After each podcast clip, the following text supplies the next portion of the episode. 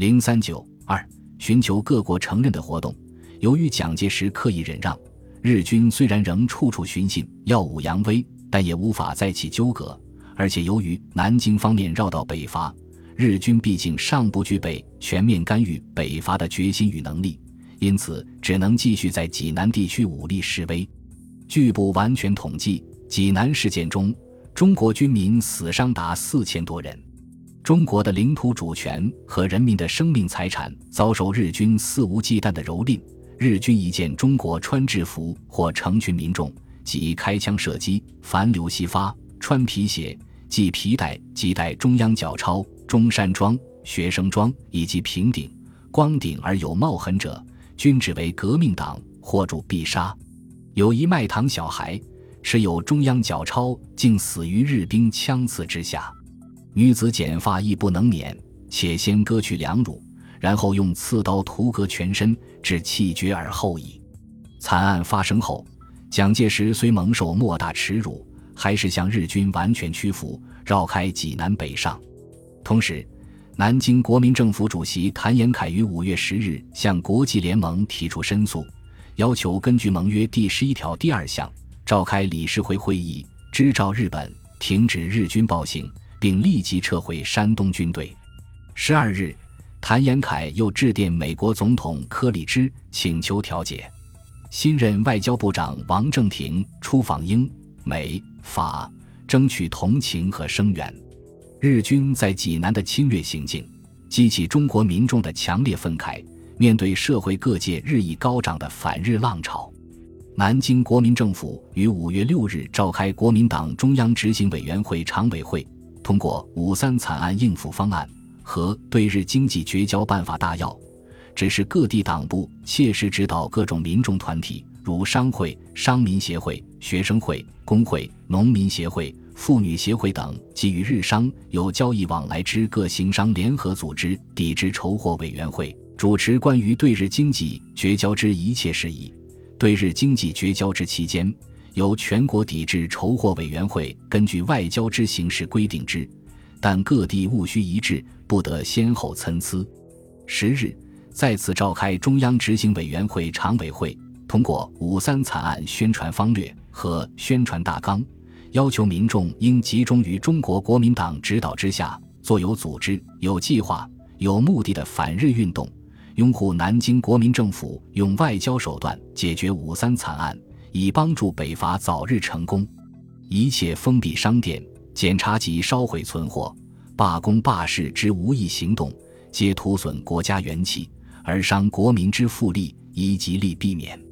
一九二八年五月七日，依据中央执行委员会的指示，国民党上海市党部召集总商会、商民协会、农民协会、学生会、妇女协会等二十一个民众团体代表会，率先宣布成立上海各界反对日军暴行委员会。随后。南京、广州、武汉、长沙等地也纷纷成立同样性质的反日组织。七月二十一日至二十七日，全国反日代表大会在上海举行。浙、苏、皖、湘、鄂、赣等十五省百余名代表出席会议。大会通过组织大纲，宣布成立全国反日总会，以团结全国民众，作有系统之组织，本革命之精神。实行对日经济绝交，打倒日本帝国主义。反日会的成立，在全国各地掀起一次又一次的反日浪潮。日本出兵山东，以护桥、护路为词，本为一场有限的军事行动，加上南京国民政府屈意容忍，中国民众反应强烈，日方再无扩大事态的借口和决心。五月十四日，日本决定不扩大战事，并寻外交交涉收拾事态。但提出四个先决条件：道歉、处罚有关人员、赔偿损失及保障今后日人的安全。延至一九二八年七月十八日，日本方派驻上海总领事史田七太郎赴南京开始谈判。八月十二日，王正廷与史田在上海接洽交换意见。此时，南京国民政府和东北张学良之间关于意志的谈判正在进行。日方竭全力阻止，对解决几案谈判并不热心，谈判无结果告终。东北意志宣布缓期三个月后，九月十八日，中国外交部司长周龙光访史田，在提交设计案宁案之意。日本派遣参谋本部第二部长松井石根中将来到济南，与张群、王正廷交涉。十月一日和三日，张群在日本与首相田中交涉。十九日，史田到南京与外交部长王正廷及周龙光开始正式谈判。中方坚持解决济案需以日本军队全部撤出山东为前提，日方则不同意把撤兵作为解决济案的先决条件，企图将其作为谈判中的筹码。交涉陷于僵局。十月二十四日，谈判暂告结束。十一月七日，史田再赴南京谈判，中方又提出撤退山东日军，恢复津浦铁路交通。交还交济路沿线二十里以内的行政权等要求，并保证保护日侨的安全。日方反对以撤军为先决条件，并要求中国严厉取缔反日运动。会谈在告中断。由于英美各国都已承认南京国民政府，田中内阁的强硬政策在日本国内遭到质疑，处境不利。为避免在华权益受到他国排挤，其对解决济南惨案。承认南京国民政府不得不采取积极态度。一九二八年十一月，日本政界要人床次竹二郎来华，先后与张学良、蒋介石会谈，表现出希望共谋打开僵局途径的态度。在与蒋介石的会谈中，双方达成默契，以解决几案作为日本承认南京国民政府的条件。东北易帜后，日方派方泽迁继来华谈判。方泽来华前。曾声明将竭尽全力谋求中日交涉的圆满解决。中国方面则在十二月三十日和一九二九年一月十四日的交涉中，提出日军必须先允撤出山东，方可再议其他。一月二十五日，王正廷与方泽开始会商，日方同意中国的撤兵条件，且于一月三十日通过中日关税协定。但田中在二月四日的训令中却推翻诚意，尤其是反对原意中对等赔偿和互相致歉的条款，使谈判再度中断。延至三月，在中方做出双方各自调查损失情况、取得一致再定赔偿的让步后，田中内阁方同意再行协商。日本政府在济案及修约等问题上的顽固态度，激起中国民众的愤怒。一九二八年十二月。上海市党部宣传部通过《民国日报》《申报》发放问卷，针对对日问题进行民意调查。回收的万余份问卷中，对于应付日本帝国主义的手段，除抵制日货外，选择不合作的六千三百四十人，占被调查人数的百分之五十五点一；选择卧薪尝胆、准备一战的两千七百九十二人，占百分之二十四点三；选择振兴实业的一千五百二十人，占百分之十三点二。选择运用外交手腕的二百四十三人，仅占百分之二点一。可见，由于日本的压迫，民间主张对日强硬的呼声相当高。一九二九年三月初，全国反日暴行委员会第二次代表大会在上海召开，会议通过决议，要求南京国民政府在济案交涉中最低限度必须做到日本道歉、承办责任者。赔偿及担保以后不再发生此种事件和撤退驻华日兵，否则将宣布与日本经济绝交。一九二九年三月二十四日，中日双方重新谈判，三月二十八日达成最后协议，并于当日在南京、东京同时以方泽与王正廷互换照会及声明书、议定书的方式发表。日方在给中方的照会中表示，山东日军撤去后。国民政府以全责保障在华日侨生命财产之安全，则帝国政府拟自关于解决本案互换签字之日起，至多两个月内，将山东现有日本军队全部撤去。关于日军撤去前后之措置，应由中日两国派委员就地商议办理。声明书称，双方对去年五月三日济南所发生之不幸事件悉成过去，期待两国国交易之敦厚。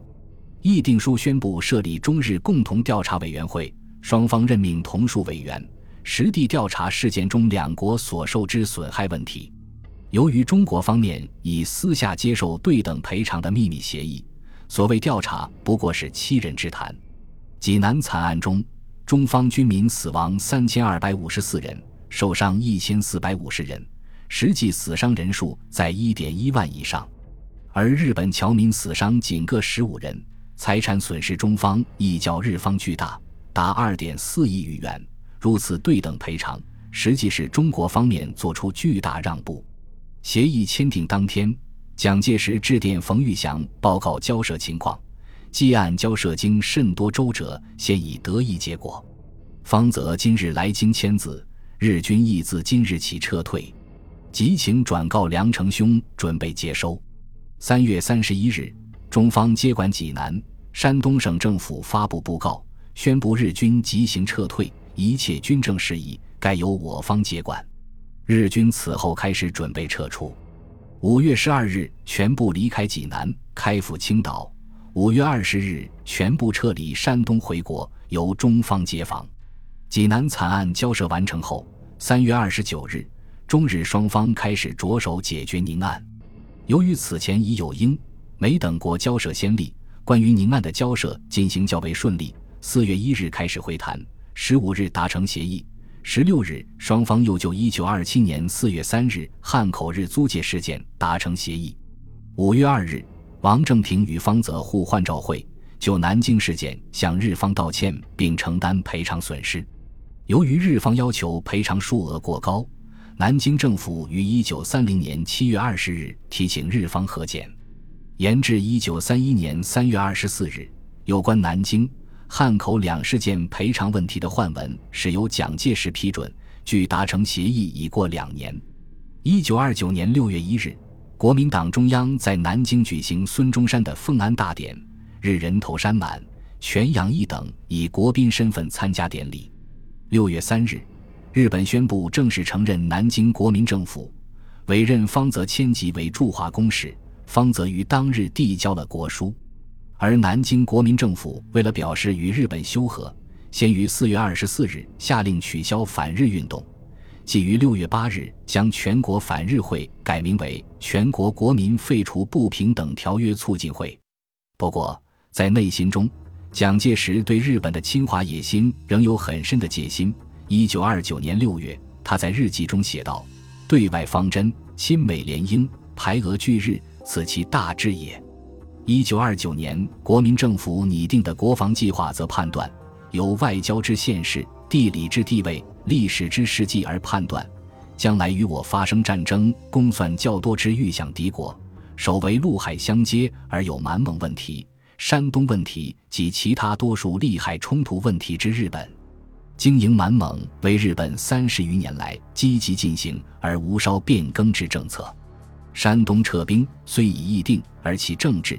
经济上之势力仍盘踞于交集一带，有机可乘，则在进兵乃以中事。旅顺、大连在甲午战后因俄得干涉而交还矣，足又成今日之局，乃其先例也。日本占领山东，其直接为图在华北之势力，而间接则为巩固其经营满蒙之政策者。中国一日不自强，则日本一日不舍弃山东、台湾。台湾为我东南之门域也，乃日本拒之。我今日虽无收回之力量，然为将来之大问题。本集播放完毕，感谢您的收听，喜欢请订阅加关注，主页有更多精彩内容。